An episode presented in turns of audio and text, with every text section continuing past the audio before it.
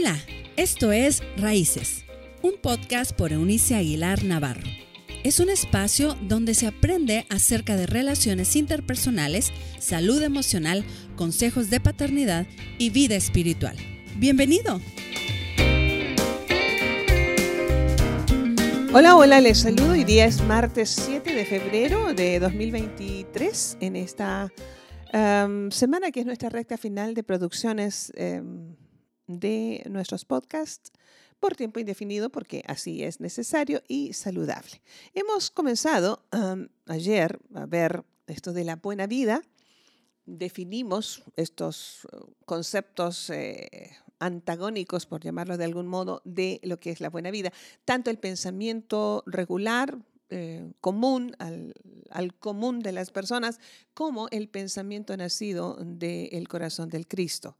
Hoy día quiero llevarles a reflexionar sobre cuatro asuntos eh, en base a no somos buenos por naturaleza. Quiero basar este pensamiento, esta reflexión, en eh, una porción del Antiguo Testamento del eh, texto bíblico que se encuentra en el libro de Isaías capítulo 53, verso 6, y lo voy a leer de la paráfrasis Palabra de Dios para Todos. Dice así, todos nosotros nos habíamos perdido como ovejas.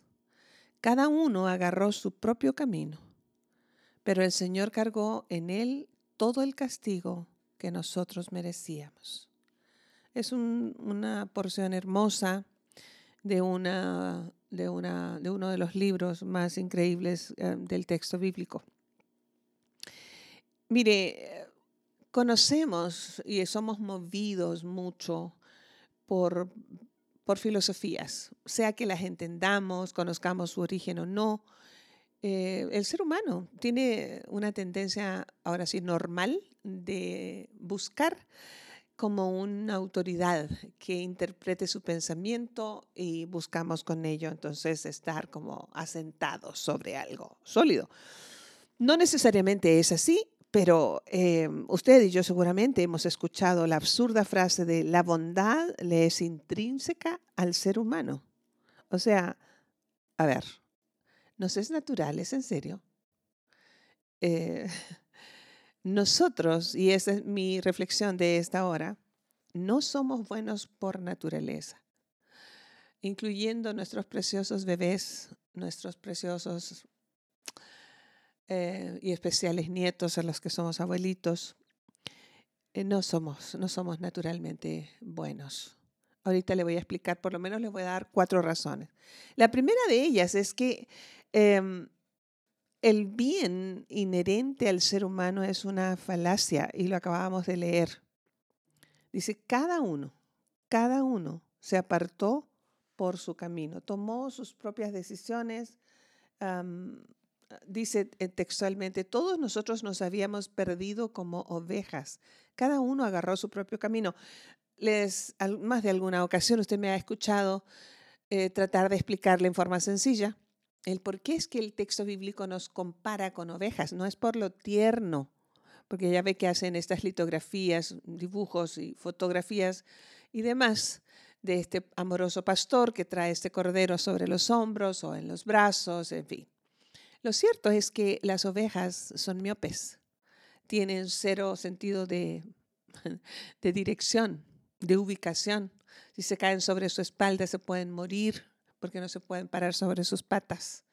Sus patas son tan cortas que no le ayudan a defenderse de los parásitos, así que pueden morir por infecciones en, su piel eh, si van acumulando lana y que alguien no trasquila a tiempo. En fin, el, asunto es que la oveja es torpe y el escritor dice, eh, eh, confirmando lo que estoy tratando de, proponerle en nuestro pensamiento, no somos buenos por naturaleza porque cada uno de nosotros se desvió como oveja. Cada uno tomó su propio rumbo sin prestar atención, sin obedecer la, voz, de Dios. Somos em, testarudos, decidimos hacer lo que se nos antoja desde muy pequeño. Eh, los seres humanos así somos. Nos alejamos de Dios porque deseamos hacer la vida a nuestra manera Eh, y eso está evidenciado en el hecho, en esta enorme frase, nadie es perfecto.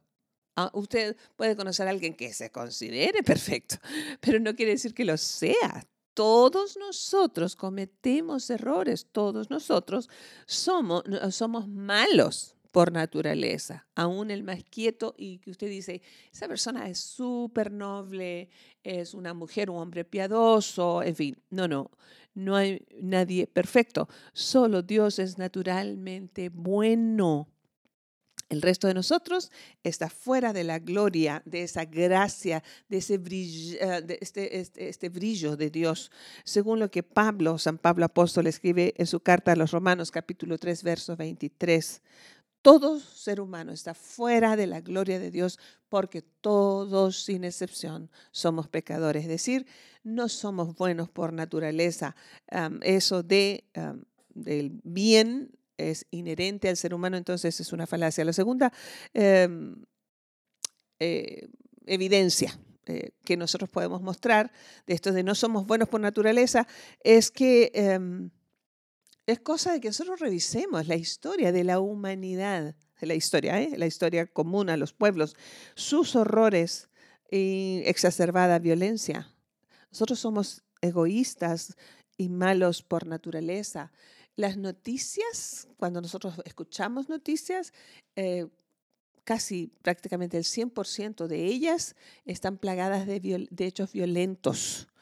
Nada interesante. Si, si los programas de noticias ah, transmitieran únicamente las cosas buenas que las personas hacen, no durarían sino unos cuantos segundos en el aire. Si usted ve un programa de chismes, eh, usted eh, está atento a las cosas malas que, los, del mundo de la farándula hacen. Si usted eh, abre un, espacio común a la gente común sin desarrollo de pensamiento, usted escuchará un vocabulario soez la gente, el ser humano es, es naturalmente malo y la historia y nuestras circunstancias, la historia de los horrores cometidos em, a, través del paso de los siglos, ¿ah? esto de matar a otro ser humano, a miles, a millones de ellos, porque no piensan como nosotros, porque son de una religión diferente, porque tu color de piel no me gusta. Eh, en fin, o sea, a ver, esa es una evidencia más de que el ser humano no es bueno por naturaleza. La tercera, ah, la tercera de estas reflexiones al respecto es, no, los que somos padres sabemos que el ser humano es naturalmente malo. Usted no tiene que enseñarle a sus hijos a mentir, a desobedecer o a ser egoístas. Usted enseña lo contrario. solo porque el ser humano es naturalmente malo, eh, la Biblia debe estar siendo para nosotros algo que usemos en la, formación de nuestros, de nuestros hijos. No tenemos que darles clases de lo malo, tenemos que intencionalmente enseñarle a hacer lo bueno. Si usted le da un, aparato digital eh, manual a un niño pequeño y no le pone límites, se irá a buscar lo malo Usted no le tiene que poner filtros a un aparato digital de un niño mm, para que vea lo bueno. Usted le tiene que poner filtros porque cunda, cunden este, y sobreabundan los espacios dañinos para los seres humanos.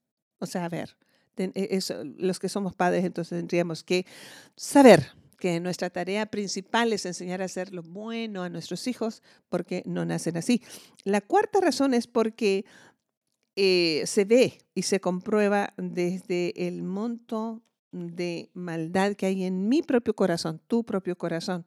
Son hechos contundentes que confirman que la maldad nos es natural a cada uno de nosotros. Hay una lectura que es interesante en el Antiguo Testamento eh, del texto bíblico y mire, eh, mire lo que dice en su capítulo número 13, el verso 23. Eh, busque la versión que usted tenga allí porque le va a mostrar eh, esta característica interesante del ser humano. ¿Acaso puede un etíope, dice una versión, la nueva traducción viviente, cambiar de color de su piel? Habla de, los, de, los, ah, de la piel morena. ¿Puede un leopardo quitarse sus manchas? Tampoco ustedes pueden comenzar a hacer el bien porque siempre han hecho lo malo. Mire lo que dice una traducción moderna. Nadie puede cambiar el color de su piel, ni puede el leopardo quitarse sus manchas. Tampoco ustedes pueden hacer lo bueno, pues solo saben hacer lo malo. Y usted dice, ah, no, yo no soy, no, no, también usted. Y yo, nosotros tenemos una tendencia natural a hacer lo malo. Entonces, creo que tenemos que buscar, hoy día les dejo con esto, con un, triple recurso para empezar a, en primer lugar, al reconocer que yo no soy bueno en forma natural, para buscar alivio.